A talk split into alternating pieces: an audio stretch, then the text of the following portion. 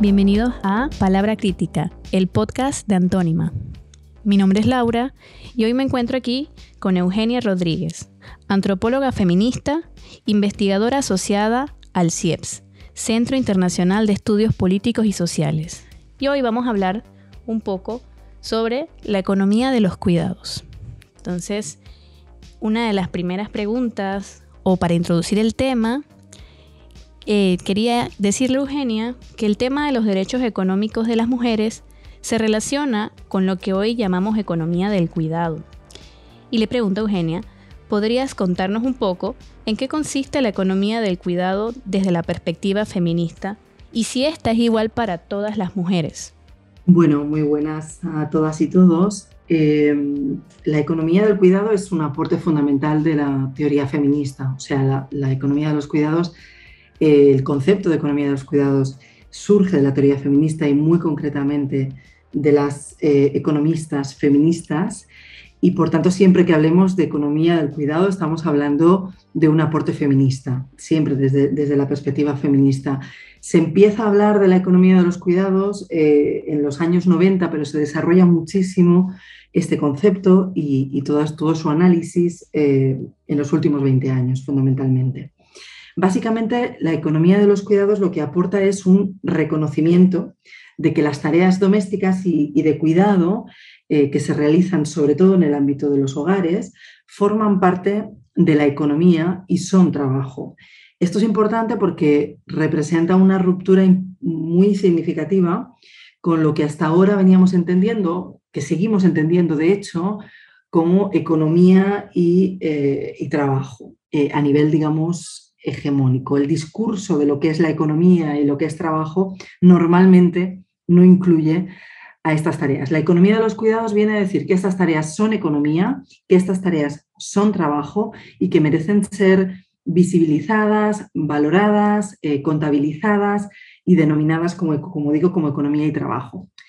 Estas tareas que son las que, las que permiten mantener la vida eh, en los hogares, son tareas eh, domésticas y son tareas de cuidados de personas que necesitan cuidados, personas dependientes, tienen algunas características. Normalmente son trabajos que no son remunerados, es decir, no tienen una retribución económica, que normalmente realizan las mujeres en sus propios hogares, pero también hay este tipo de trabajos realizados de manera remunerada por mujeres que, realizan estos trabajos en casas ajenas. Pero cuando se produce una remuneración por estos trabajos suele ser una remuneración muy baja.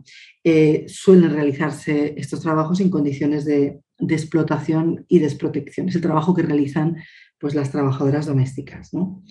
Eh, normalmente cuando se realizan, sobre todo en el ámbito eh, doméstico propio y de manera no remunerada, suelen ser eh, trabajos eh, que se desarrollan de manera invisible. Es decir, eh, están ahí, son súper importantes, pero no suelen ser vistos. De hecho, se dan por hecho, y lo vimos muy claramente durante la pandemia.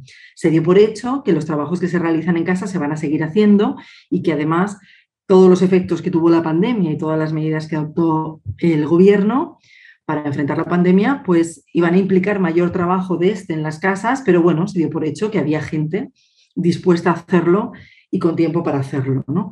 Eh, por tanto, son trabajos invisibles, importantes, pero no se valoran y que se dan por hecho. Pero que también a nivel, digamos, más estructural, eh, corresponden a lo que entendemos como la, división del trabajo, eh, división sexual del trabajo ¿no? y los roles de género. Es, es una es una división del trabajo que se basa en, la, diferente em, concepción de, lo que es capaz y de lo que debe hacer un hombre y una mujer y que es muy tradicional. Es decir, que no hemos avanzado muchísimo en, esa organización del trabajo eh, en base al género. Son también la cara oculta del trabajo remunerado, del trabajo visible, del trabajo productivo. A mí me gusta mucho la metáfora del, iceberg que utilizan mucho las, economistas feministas para representar como la base del iceberg es el trabajo no remunerado, el trabajo que se hace en casa, y la parte visible es el trabajo remunerado, sobre todo en economías eh, de mercado, en, economías eh, capitalistas. Eh, pero que son la condición, la base de ese iceberg que no se ve, son la condición para que exista el trabajo productivo. Es un trabajo que no se ve, un trabajo que no se contabiliza, pero es un trabajo, como decía, eh, fundamental. Y eh, bueno, en todos, en todos los hogares realmente son necesarios, independientemente de la situación socioeconómica de esos hogares, eh, independientemente de los ingresos económicos de las familias. En todos los hogares y todas las personas en algún momento de la vida necesitamos de cuidados. Y, los trabajos domésticos también son fundamentales para, la vida. Nadie puede ir a trabajar fuera del hogar si no, ha, no se ha alimentado, si no ha recibido cuidados en el hogar, si no tiene eh, la ropa limpia. Es decir, son, son condiciones eh, básicas para el trabajo que se hace eh, fuera del hogar. Entonces, bueno, como decía, cualquier hogar necesita cuidados, cualquier hogar realiza tareas domésticas y de cuidados. El asunto crucial aquí y que, nos lleva a otras desigualdades que no son de género, pero que sí son de clase social y a lo mejor en muchos casos también eh, desigualdades étnico-raciales, es cómo se resuelve esos, esos trabajos, cómo nos organizamos en los hogares para eh, llevar a cabo esos trabajos. Como decía antes, la mayoría de esos trabajos los realizan las mujeres y tenemos datos que, lo demuestran. Pero, mm, ¿cómo hacemos para llevar a cabo estos trabajos cuando las mujeres también tienen otras ocupaciones fuera del hogar o cuando no quieren realizarlo? Bueno, eh, ahí es donde se, entran en juego las desigualdades, porque las personas, las familias que tienen posibilidades económicas de transferir esos trabajos a otras personas, normalmente otras mujeres, pues lo hacen eh, a través de pues, contratar a una empleada doméstica, a una cuidadora que hará esos trabajos de manera remunerada. De manera mal remunerada, como he dicho antes, porque son trabajos eh, caracterizados por la explotación y, y la desprotección, pero eh, sí de manera remunerada. Eso lo podrán hacer, como digo, quien tenga eh, posibilidades económicas. Quien no las tenga, pues tendrá que hacer uso de otros recursos, como eh, redes sociales, redes familiares que tenga para, em, para poder atender a esto. bueno, entonces, esos arreglos que se hacen en las casas demuestran que definitivamente por fuera no se está arreglando esta situación. Es decir, que no hay políticas el Estado no está asumiendo estos trabajos, estas responsabilidades que recaen en los hogares y en los hogares, pues depende de las condiciones, se resuelven de una manera o de otra. Por tanto, digamos que el que no exista intervención del Estado, que no exista asunción por parte del Estado de, estas, de estos trabajos genera pues, muchas desigualdades y muchos desequilibrios. ¿no? Sí, sí, claro que creo que o pasa, ocurre porque el Estado eh, no lo considera economía. Como bien dices, eh, son las feministas las que eh, dan a la luz de que, de que en efecto lo es. Eh, yo estaba leyendo un librito y quería traer como una cita en este momento porque hablaste sobre la división del trabajo. Y el librito es de Lina Galvez Muñoz y es sobre la economía del cuidado. Y ella decía que al tiempo que se gestó la ideología de la domesticidad y los estándares de maternidad alterando la división sexual del trabajo por el que las mujeres se les naturalizó en la domesticidad y visibilizando su trabajo. Por tanto, desde la economía feminista, lejos de entender este trabajo como algo natural sin coste alguno, o como subproducto de estos procesos, se incorpora al circuito macroeconómico, destacando su aportación fundamental en los procesos de mantenimiento de las condiciones de vida de la población. Y por eso es que, que también se le diga trabajo reproductivo, porque reproduce la vida. Y es súper interesante porque alguna vez que yo tuve una conversación contigo sobre tu libro de mujeres indígenas migrantes, me decías pues que, que sí, que nunca salía de esta línea las mujeres, de esta línea de los cuidados, porque si no lo hacía una trabajadora doméstica, lo hacía una abuela, si no lo hacía una abuela, lo hacía una hermana, y siempre, siempre eran mujeres. Y por eso eh, la siguiente pregunta que tenemos es que qué diferencias hay en la economía de cuidados del hogar en una casa con ingresos por debajo del mínimo versus en un hogar con ingresos por encima de los 3 mil dólares.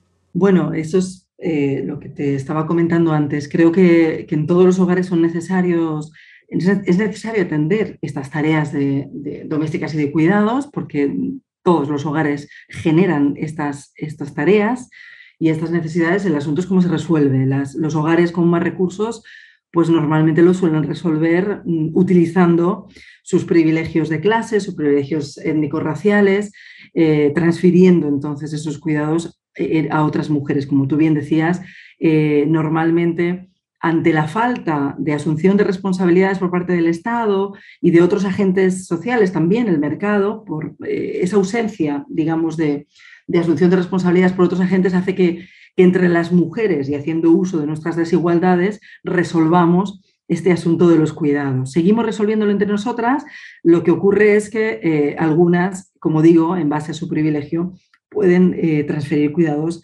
a otras mujeres. Otras utilizan otro tipo de recursos que no tienen que ver con, con la contratación de un, servicio, eh, sino más bien utilizando redes familiares, sociales, pero eh, normalmente se queda en el círculo de entre mujeres. Em, creo que, es importante visibilizar eso, que, entre unas mujeres y otras, eh, a veces estableciendo incluso cadenas de cuidados, resolvemos la crisis de los cuidados ante la que nos encontramos por la falta de asunción de responsabilidades de cuidados por parte del Estado. La falta de políticas de cuidado en, el país es, muy evidente y las consecuencias pues, pues también lo son, aunque no se han problematizado lo suficiente como para que haya un, pues eso, que se plantee una organización social de los cuidados en la que el Estado tenga un papel también bien protagonista y no descargue todo el tiempo sobre los hogares y, por su lado que los hogares no descarguen eh, sobre las mujeres. Sí. Mira, es curioso porque la CEPAL nos indica que las mujeres emplean 18% de su tiempo en trabajos de cuidado y trabajo en el hogar, mientras que los hombres dedican únicamente un 7.6%, o sea, menos de la mitad del que dedican las mujeres.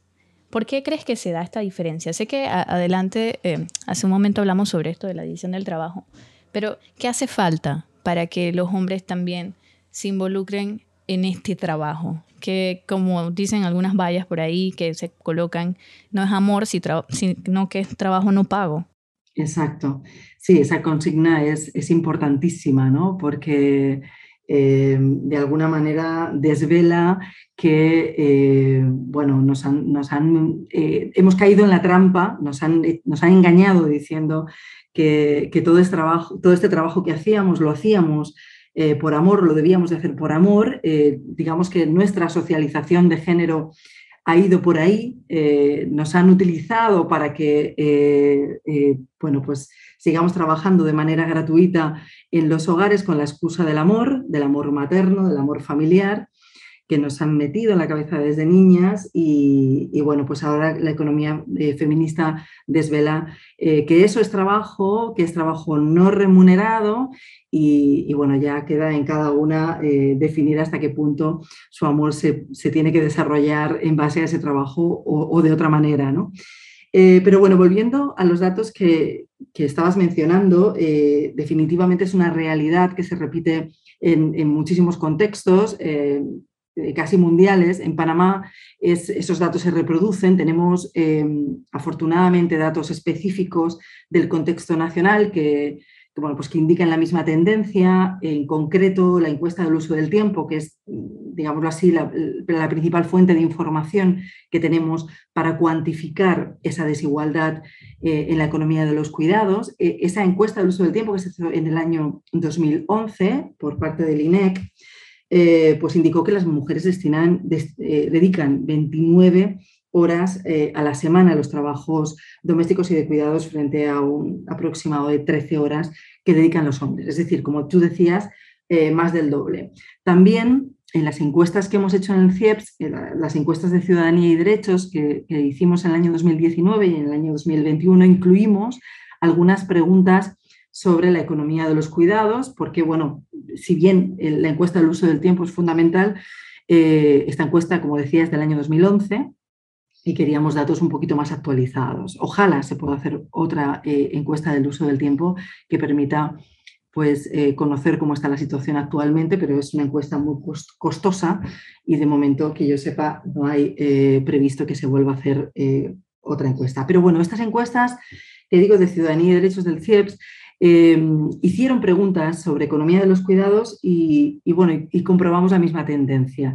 Pero en esta última del 2021, además, comprobamos algunas cosas que me parecen muy interesantes que me gustaría compartirles. Es que, eh, si bien eh, hay diferencias entre las mujeres y, la dedicación a las tareas domésticas y de cuidados, que esto es una cosa muy importante, reconocer que no todas las mujeres eh, tenemos la misma carga, decir que las mujeres dedicamos 29 horas a la semana es generalizar demasiado. Ya sabemos que las mujeres estamos atravesadas por otras condiciones sociales que van a determinar que pues, bueno, pues, tengamos mayor o menor dedicación a las tareas, a estas tareas. ¿no? Entonces, observamos cómo, por ejemplo, las mujeres con más nivel educativo, eh, las mujeres urbanas o las mujeres jóvenes dedican menos horas al trabajo doméstico y de cuidado que las mujeres adultas, las mujeres rurales o las mujeres eh, sin estudios o con niveles bajos de estudios. O sea que hay diferencias entre ellas. Ahora bien, lo que comprobamos es que a pesar de que hay diferencias entre ellas, las diferencias con los hombres se mantienen. Eh, es decir, eh, la brecha entre los hombres y las mujeres, independientemente de sus condiciones sociales, sigue siendo la misma, sigue siendo del doble, como, como estabas apuntando tú al inicio. ¿no? Y y aún más, que este dato también es muy revelador, que las mujeres que dedican incluso más horas eh, de trabajo en casa, incluso cuando ellas sí trabajan fuera del hogar y ellos no. Este dato a mí me parece muy revelador. En el caso de que en un hogar haya mujeres trabajando fuera del hogar y el hombre esté desempleado o esté jubilado, todavía la mujer reconoce trabajar más horas en el hogar. Por tanto, esa dedicación eh, de las mujeres a este tipo de tareas no estaría eh, determinado por la, por la ausencia de ocupación fuera del hogar, porque bueno, este dato demuestra que, va más allá de eso, ¿no? que, hay, que hay otras dinámicas que explican, y que son dinámicas, como decíamos, de género, las que explican por qué seguimos asumiendo todas estas tareas. Em, todo esto nos lleva al género, decíamos, decías antes, tú misma lo decías, ¿no? La división sexual del trabajo, los roles de género, eh, son los que están detrás de esta distribución desigual de tareas domésticas y de cuidados. Y ahí hay muy poco eh, avanzado. Eh, todavía seguimos con, una concepción de género muy tradicional que establece diferencias absolutamente artificiales, pero que se mantienen. Em, de hecho, la incorporación de las mujeres al mercado laboral em, eh, significó un cambio muy importante para, las mujeres, para su independencia económica, para su autonomía. Sin embargo, esa, incorporación al mercado laboral no ha venido acompañada con una mayor incorporación de los hombres a las, tareas del hogar. Y por eso, eh, bueno, los avances que por un lado se consiguen si, no son integrales eh, y no involucran también al trabajo no remunerado, pues seguimos reproduciendo desigualdades. En este caso se manifiestan con la sobrecarga de trabajo que tienen las mujeres que se, que se han incorporado al mercado laboral, ¿no? porque no han dejado de ocuparse de las tareas del hogar. Sí, y la verdad es que es revelador cuando me dices que a pesar de que de repente en un hogar donde un hombre está desempleado y su pareja, mujer, eh, sí trabaja, ella igual sienta la doble jornada que llega a ser después del trabajo. La verdad es que sí es revelador y es increíble que no tenga que ver con la ocupación de la persona, porque uno pensaría y diría, bueno, si él está en la casa todo el día, probablemente se ocupe de las tareas del hogar pero si no es así, realmente es muy grave, gravísimo. ¿Y de qué manera podemos resolver esa excesiva carga de trabajo de cuidado por las mujeres? Eh, yo en algún momento escuché o leí sobre políticas de cuidado comunitarias y públicas, porque lógicamente es el papel del Estado que has ido mencionando durante toda tu ponencia, que realmente es importante, incluso gobiernos locales. ¿Qué crees tú, qué piensas que puede ayudar con esa excesiva carga que sufrimos las mujeres? Bueno, yo creo que necesitamos una, una nueva eh, organización social de los cuidados. Eso involucra eh, a, diferentes instituciones o agentes. Eh, por supuesto, los hogares son, son, un agente fundamental, pero también está el Estado, está el mercado y está la comunidad. Hay todos estos agentes están ocupándose, digamos, eh, de una manera muy reducida, muy deficiente de los cuidados. Mm, como decía antes, eh, cargando mucho sobre los hogares y dentro de los hogares sobre las mujeres. Necesitamos una nueva organización estas, estas eh, tareas que, son fundamentales para la vida, que son fundamentales para la economía, incluso para para la economía eh, tal y como la vivimos, independientemente de si estamos o no estamos de acuerdo con ella. Esa, esa economía que, merecería una mirada crítica, inclusive, es, es, imposible si no se llevan a cabo las tareas domésticas y de cuidados. Entonces, sería muy necesario realizar una redistribución de estas tareas que implicaría, por un lado, que el Estado, por supuesto, asumiera eh, em, eh, bueno, pues parte de estas responsabilidades a través de políticas públicas, o sea, que fuera capaz de generar políticas que atendieran necesidades eh, de cuidados, por ejemplo, políticas, o sea, servicios, recursos, dirigidos a la atención a personas dependientes. Muy específicamente, por ejemplo, en el caso de Panamá son muy necesarios los centros de atención para la primera infancia, los niños de menos de tres años. Eh, eh, resultan ser, eh, em, resulta encontrarse en una situación de vacío por parte de las instituciones. Hay muy pocos servicios que atiendan a estos niños que necesitan muchísimos cuidados y que finalmente quienes acaban em, asumiendo esos cuidados absolutamente son las madres renunciando a incorporarse al mercado laboral o reduciendo su participación en el mercado laboral, etcétera. Por tanto, bueno, también políticas, por supuesto, de, paternidad y maternidad, políticas laborales con perspectiva de género. El Estado debería de desarrollar este tipo de políticas para eh, eh, bueno, pues descargar, eh, como digo, estas cargas en los hogares. Pero también los hombres en, los hogares. los hombres también deben de responsabilizarse asumiendo mayor carga de cuidados y mayor carga doméstica.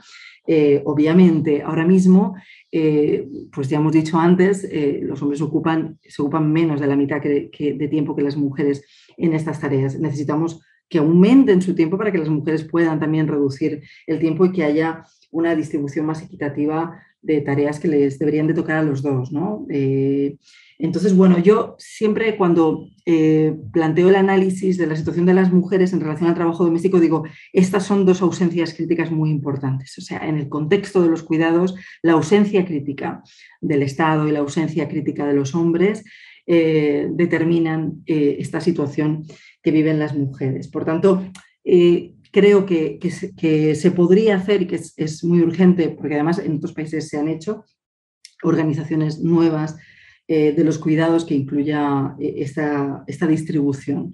Esto pasa por, lo, lo que, por otro concepto que también se conoce mucho dentro de la teoría de la, economía de los cuidados, que es la corresponsabilidad, ser corresponsables de, estas, de estas tareas si conseguimos llegar a ese punto de ser corresponsables, entonces todos estos agentes, que de alguna manera nos beneficiamos también de los cuidados, pues ahí es más posible, por ejemplo, también conciliar, ¿no? conciliar la vida personal la vida, eh, y la vida familiar con la vida laboral eh, eh, frente a la situación en la que estamos ahora, ¿no? en la que para muchas mujeres es absolutamente imposible conciliar porque, porque la responsabilidad recae absolutamente en ellas.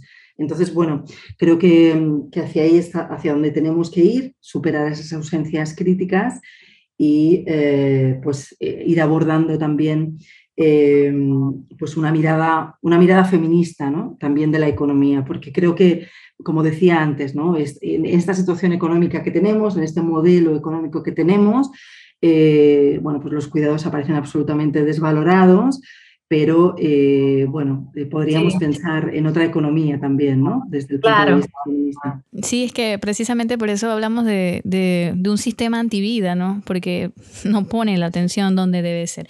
Y para mí, lo que acabas de decir, dos ausentes, los hombres y el Estado, que son dos ausentes en el trabajo de cuidados, y la verdad es que también podríamos resumirlo en un Estado hecho por hombres, porque lógicamente por eso no tiene eh, esa atención en, esas dolencias que sufrimos nosotras. pero yo sí creo que pensar en una economía distinta es posible y también en una transformación, tal como dice, de, un Estado que, mire este tema.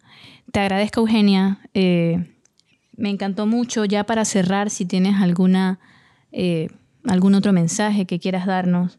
Sí, yo, yo creo que em, siguiendo con el hilo de, pensar en lo económico o en otra economía, en una economía eh, que, cuide la vida, eh, yo diría que deberíamos de, cuestionarnos mucho esa interpretación que hacemos normalmente, incluso algunas feministas lo hacemos, caemos en la trampa de interpretar lo doméstico como un obstáculo para, el trabajo productivo y decimos, mm, al final las cargas domésticas son un obstáculo para nuestra carrera profesional, son el suelo pegajoso o el techo de cristal.